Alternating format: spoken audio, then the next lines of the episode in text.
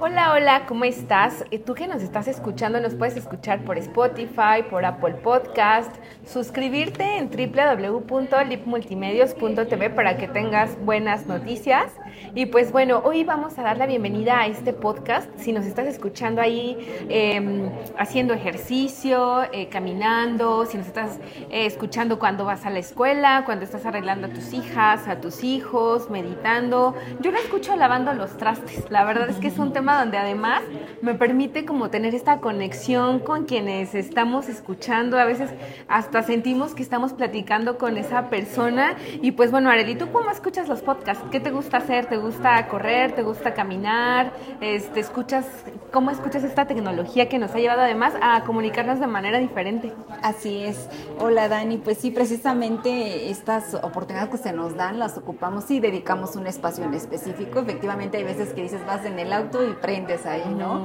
En, en cualquier otra actividad sí hacemos ejercicio, afortunadamente tenemos la oportunidad de hacerlo ahí mismo, cerca en casa. Ah, qué padre. Y pues es la manera en la que aprovechamos. Querétaro da estos espacios, o sea, en general en el estado de Querétaro, más como en Tequisquiapan, San Juan del Río, el Marqués, Colón, nos da estos espacios naturales como donde podemos salir, correr, caminar, pero pues bueno, también hay un tema de nosotras como mujeres a veces no, bueno, yo por, por ejemplo, este, estoy muy cercana al río de San Juan del Río y a veces levantarte a las 6 de la mañana y salir también implica como un tema de que haya muy buena luz, que esté el alumbrado público, que nos sintamos seguras para salir. ¿Tú cómo sientes ese tema aquí en Tequisquiapan, Arely?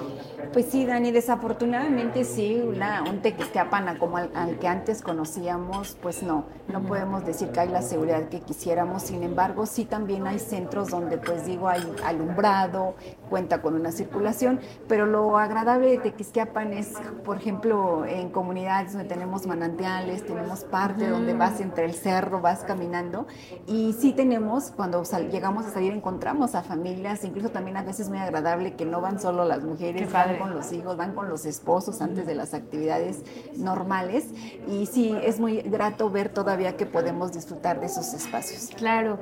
Eh, bueno, pues estamos aquí con Arely Cruz, como escuchan y como ahorita les vamos a platicar. Ella es originaria de aquí de Tequisquiapan. Eh, eres originaria de La Fuente. La, Magdalena. La Magdalena. Originaria pero- de la Magdalena, Ah, ya 20 años de casada, viviendo en la comunidad de de Fuentezuelas. Fuentezuelas. Bueno, son comunidades de aquí de, de Tequisquiapan y ahorita les vamos a ir dando temas porque Areli, además, pues bueno, ha estado implicada en el tema social, sobre todo el trabajo social, enfocada pues al bienestar. El bienestar, pues es un concepto que hemos escuchado desde hace muchos años, desde los desde 1920, pero que ahora el presidente Andrés Manuel López Obrador ha tenido como política pública llevar a una vida digna para todas las y los ciudadanos, para todas las y los mexicanos, donde podamos vivir justamente sin ninguna desigualdad en derechos humanos de principio, ¿no? Y ahorita les vamos a dar como una reseña también de cómo están los índices eh, de pobreza, sobre todo, de eh, personas con discapacidad, de mujeres, o sea, sectores vulnerables. Pero bueno, Areli, primero quisiera que, que te escucharan a ti. Eh, ¿Quién es Areli? Ya nos dijiste de dónde eres originaria y cómo ha sido también esa experiencia tuya, pues vivir aquí en uno de los municipios de Querétaro, que es Tequisquiapan. Así es, bueno, pues para quien no nos conocen, Areli es una ciudadana común, diría yo, originaria del barrio de la Magdalena, eh, hoy como madre de familia y esposa, ya con 20 años de casada, viviendo en la comunidad de Fuentezuelas, de, de, esta, de este mismo municipio y pues con la gran responsabilidad de cuatro hijos ya jóvenes el día de hoy. Y como bien lo mencionas, he estado eh, desarrollándome pues ya desde hace tiempo en el sector social durante siete años eh, como asistente escolar precisamente en esta atención a ciudadanos, a, alumnos, en ese entonces era de nivel preparatoria, medio superior, y hoy en día tenemos la oportunidad precisamente nuevamente en el tema social, pero ahora pues en el municipio, y no solo en cierto sector, sino que en diferentes, y pues qué mejor que sea con tu misma gente.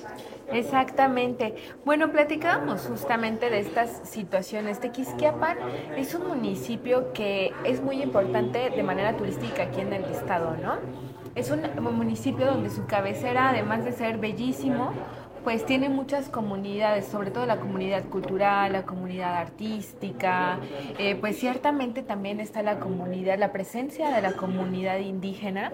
Muchas mujeres vienen, por ejemplo, de, de municipios cercanos o incluso de estados cercanos, ¿no? Por ejemplo, vienen de Amealco, porque tienen, y hay que ser bien claras, que no se les puede llamar comercio ambulante, sino es una actividad eh, que seguramente por sus, no seguramente, ciertamente por sus costumbres y tradiciones, llevan esta parte de comercializar, por ejemplo, las muñecas, ¿no? Las, las leles que han sido este, ahí, eh, pues, eh, fíjate que ha sido un tema pues hasta de mucha polémica, ¿no?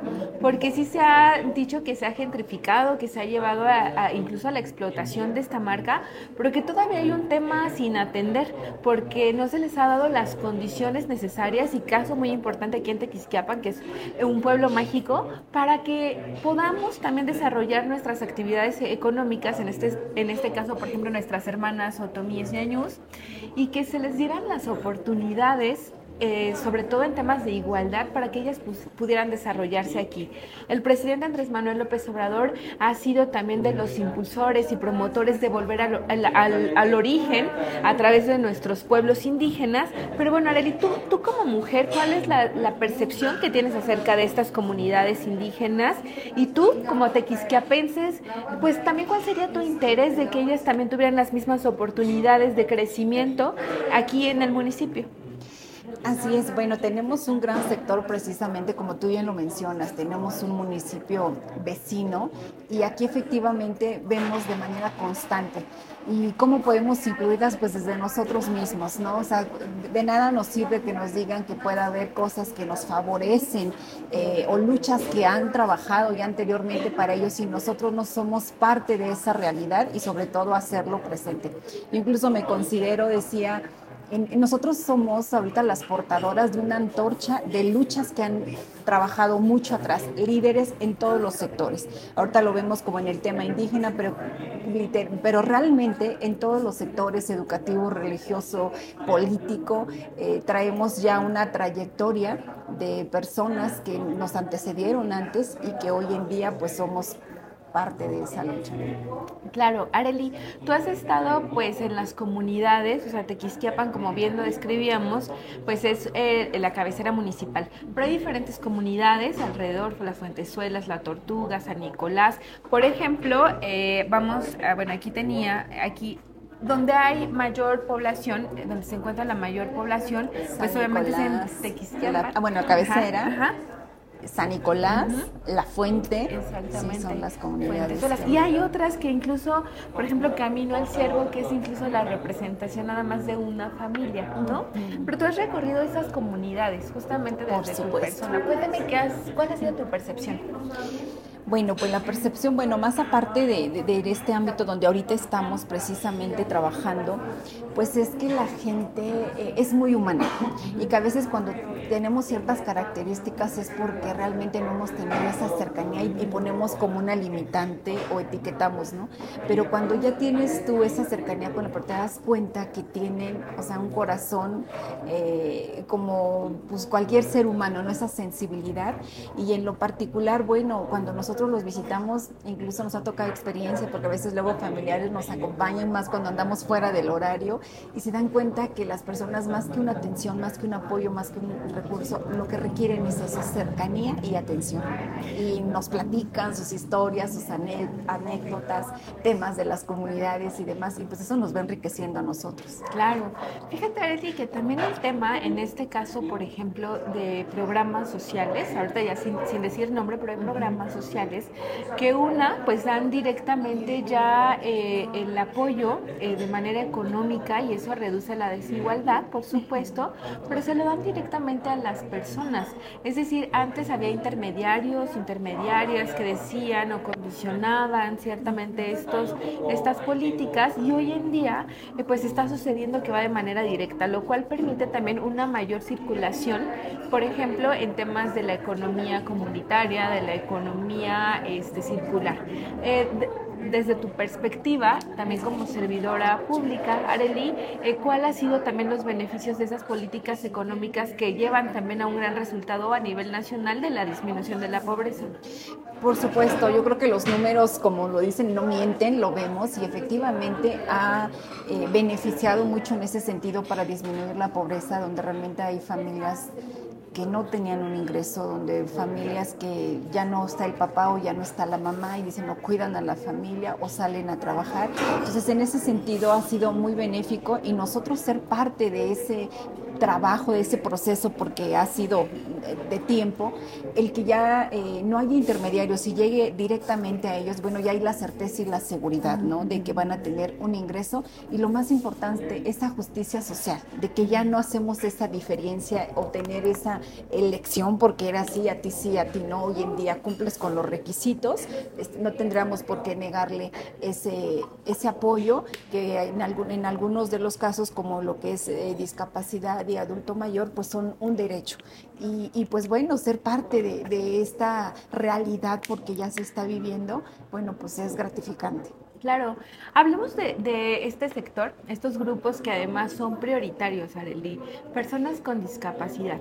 Eh, un tema que ha sido impulsado, trabajado y obviamente ha llegado a algunas concreciones en temas, por ejemplo, eh, del cuidado, del cuidado de las personas con, con alguna discapacidad, que en su mayoría eh, va a cargo de mujeres, o sea, de las mamás, de las abuelitas, este, a veces de las hermanas, niñas, exactamente, niñas cuidando este, este tema que además a veces puede derivar en todas estas interseccionalidades justamente de la desigualdad les afecta más a las niñas y a, a, a las mujeres, por supuesto.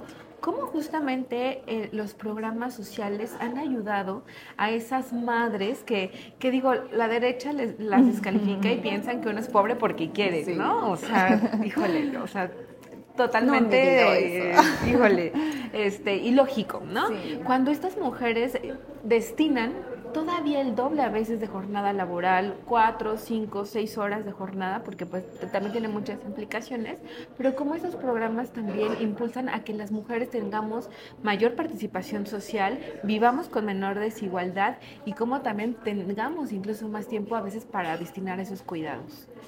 Así es, bueno, esto es, pues ya es cuestión de que traemos esta cultura, si lo vemos desde el tema de la historia la iglesia, las mujeres hemos sido eh, enfocadas, ¿no? Como el tema del cuidado, de la atención, y los hombres a la cuestión de proveer y trabajar, ¿no? Entonces, en ese sentido tenemos ese instinto de cuidadoras, de atentas y demás. Entonces, mis respetos para esas mamitas que hacen ese extra, el estar al pendiente de una personita, si decimos tener un hijo completamente sano, te, te, conlleva trabajo, tiempo. Imagínate una persona que requiere más atención. Eh, ellas dan precisamente el extra, trabajan, aparte la casa, aparte el resto de los niños. Entonces, realmente ha sido una aportación que para mi punto de vista ha sido grandioso en este sentido y que por supuesto eh, la integración es notoria. Es notoria y sobre todo de mucha ayuda y, que, y lo más importante que se nota, que se ve. Claro, las mujeres, Areli, en, esta, en este 2024, eh, bueno, pues ya las tendencias que es de 2 a 1 muestran las preferencias este, para, ahora sí ya, la candidata única, hace unos días era precandidata, sí, ahora ya. sí ya es candidata única. y la próxima y presidenta. la próxima presidenta, así se dice, así dicen las encuestas, los resultados de la encuesta, pues va a ser nuestra primera presidenta en la nación. Pero es el tiempo de las mujeres, Areli, pero tú dime y cuál es tu percepción si es parejo o a veces nada más se utiliza como discurso. Y en todo caso también, ¿cómo tendríamos todavía que garantizar que las mujeres estemos ocupando eh, pues ya espacios de decisión? Porque tenemos estas perspectivas, estas perspectivas que nos dan las diferentes realidades que vivimos como mujeres y que debemos ya estar pues incidiendo desde ahí para tener un mayor alcance en los beneficios de la sociedad. ¿Tú cuál es tu percepción? Pues mira, justo al inicio eh, mencionabas, ¿no? El porcentaje hombre, el porcentaje mujer y efectivamente eh, la mayor parte somos mujeres, pero eh, la realidad es que en números eh, a pesar de que se ha trabajado por la cuestión de que haya igualdad y, la inclusión, pues los números nos dicen otra cosa. Países como México tenemos un 27% donde mujeres ocupan estos espacios y no se diga locales. Claro, y las mujeres votamos más, el ah, 8% claro. más. O sea, ¿eh? realmente con participación política la había, pero solo como votante. Hoy tenemos la oportunidad de ser candidatas y aspirar a esos espacios.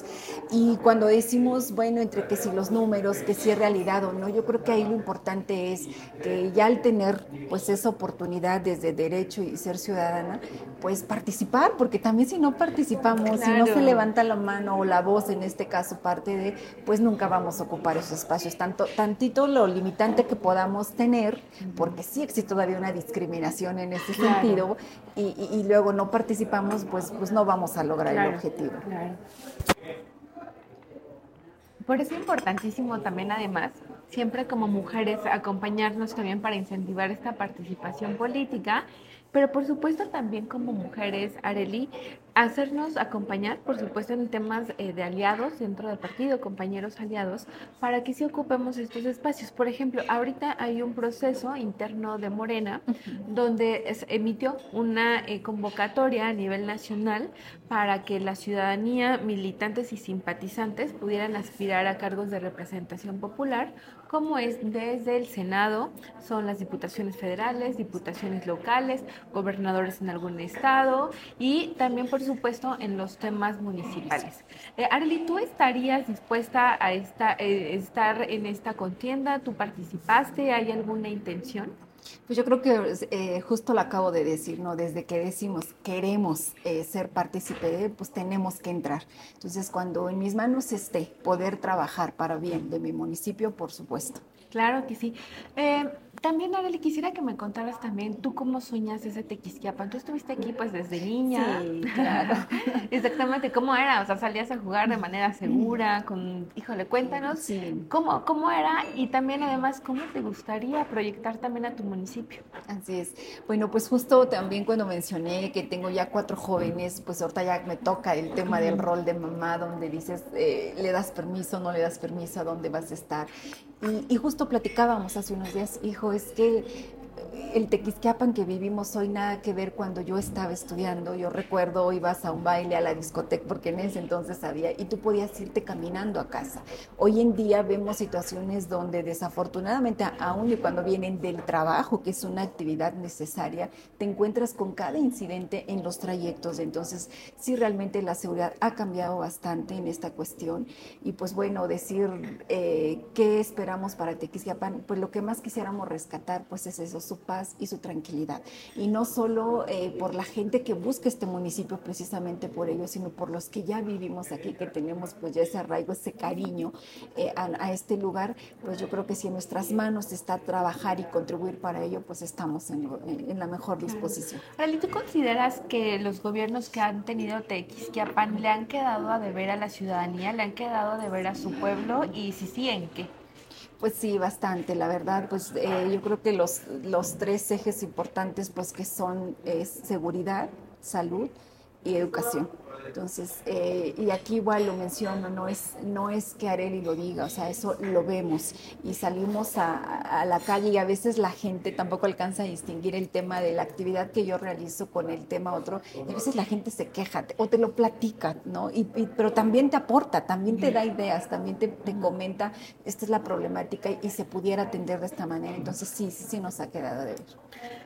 Ok, Areli, también, bueno, dentro de estas aspiraciones, obviamente eh, siendo un partido incluyente y alentando además como buen partido progresista la participación ciudadana desde la democracia, eh, pues bueno, también es bien importante no coartar ni decir eh, que no puedes participar o si puedes participar, al contrario, ¿no? Siempre, como bien lo, comentabas, pues es impulsar la participación.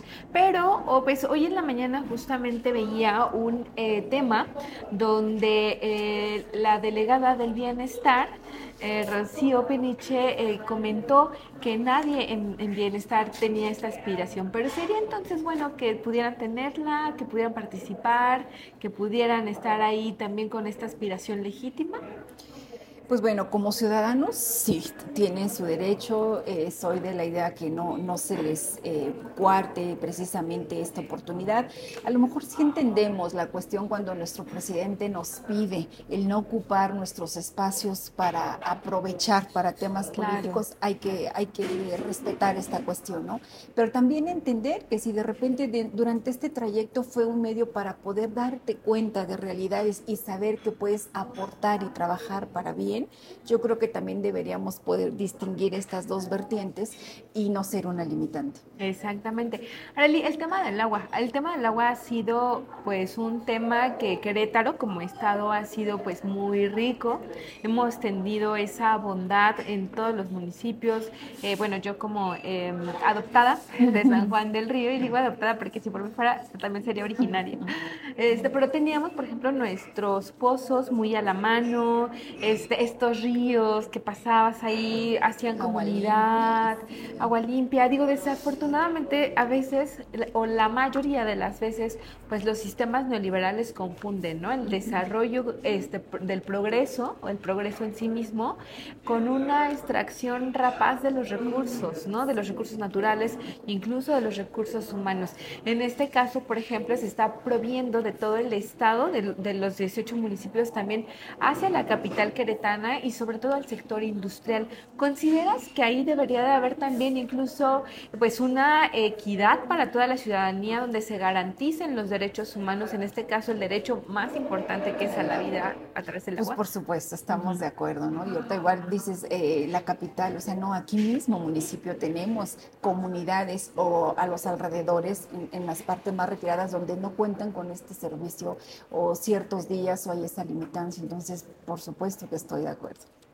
Areli, como decía también en un principio, este, pues las encuestas van señalando que el segundo piso eh, va a ser una realidad, ¿no?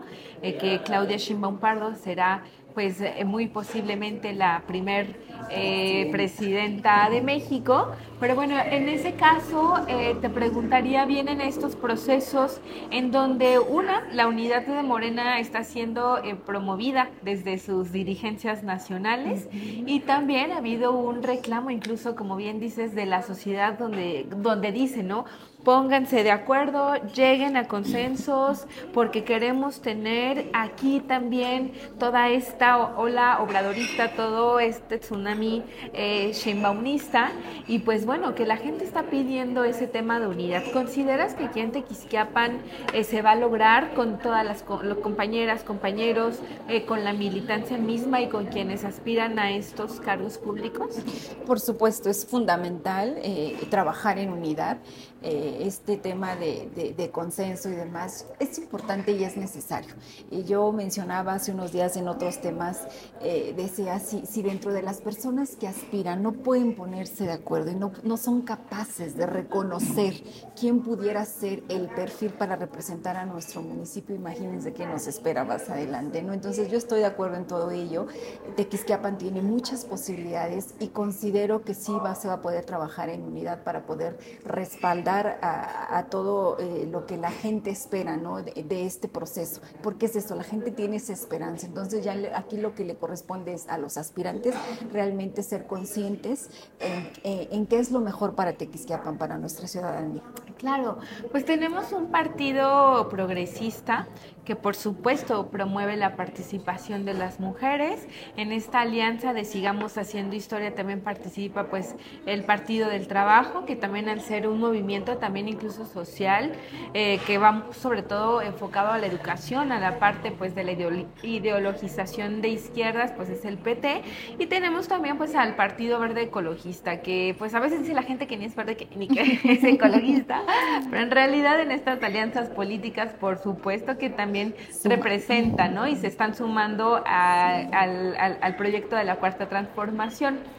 Se debería de promover, entonces, ya antes, lo antes platicado, la participación de, los, de las mujeres encabezando las boletas para dar un espacio de decisión en los municipios más importantes, como es Querétaro, como es San Juan del Río, como es Tequisquiapan, y digo más importantes porque representan también un electorado, eh, pues estadísticamente mayor, no porque tengan mayores privilegios o no en comparación a los otros, pero espacios de decisiones. ¿Los debería de estar promoviendo la alianza? Por supuesto, porque pues tendremos que ser congruentes, ¿no? Eh, con lo que realmente eh, pues se necesita en esta cuestión. Yo digo, cuando anteriormente se tomaban estas decisiones y no había mujeres dentro de, o sea, ¿cómo es que alguien más decidía por nosotras, se pudiera decir, ¿no?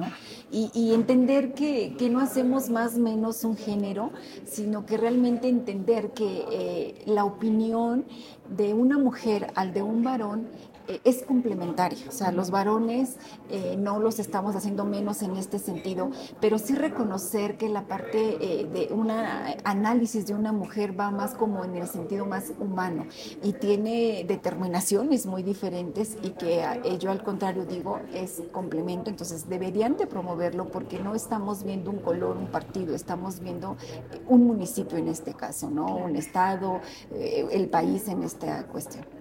El presidente lo hace en su gobierno. Tiene secretarias de Estado. Este, ahí está Rosa Isela, que ocupa una secretaría, eh, pues lo acabas de decir, la más importante, la Secretaría de Seguridad tiene una secretaria eh, de gobierno y pues en ese caso entonces también hay que desde ese caso ser, ser congruentes e impulsar a las mujeres a él. Totalmente de acuerdo. Muy bien. Arely, pues estamos llegando ya al final de esta entrevista. Eh, quisiera que tú, como eh, tequisquiapense, pudieras darle un mensaje a la persona que nos está escuchando, que ha puesto este podcast, que ha puesto Tipa Disruptiva, porque además quiere estar informada. En este 2024 vamos a tomar decisiones muy importantes eh, fíjate, Areli, que hoy estaba pensando, ¿no? Dicen, es que yo soy un ser apolítico. No es cierto, somos seres sociales, somos seres políticos, nos levantamos y hacemos política. Al llegar a acuerdos en nuestra colonia hacemos política, al llegar a acuerdos en las escuelas de nuestros hijos hacemos política. Y el poder del pueblo se va a emitir en este junio del 2024. ¿Cuál sería tu mensaje? Bueno, pues invitar a todas aquellas mujeres que de repente por alguna limitante no han querido eh, ser partícipes de eso, comentarles que hoy es tiempo eh, que las mujeres portemos esa antorcha de, la, de todas aquellas líderes que nos antecedieron y importante reconocer, queremos, podemos y tenemos la experiencia para poder hacer una política diferente. Es tiempo de mujeres. Así será y así es. Muy bien, pues muchas gracias Arely por acompañarme en este podcast de Tipa Disruptiva. Es un espacio eh, libre para que cada quien genere y revolucione su conciencia en medida de cada quien decida. Muchas gracias Dani, linda tarde. Muchas gracias. Pues escúchanos por Apple Podcast, por Spotify, eh, suscríbete a www.lipmultimedios y yo me despido como siempre diciendo gracias. La maravilla de la universalidad está en ti, Hamodi.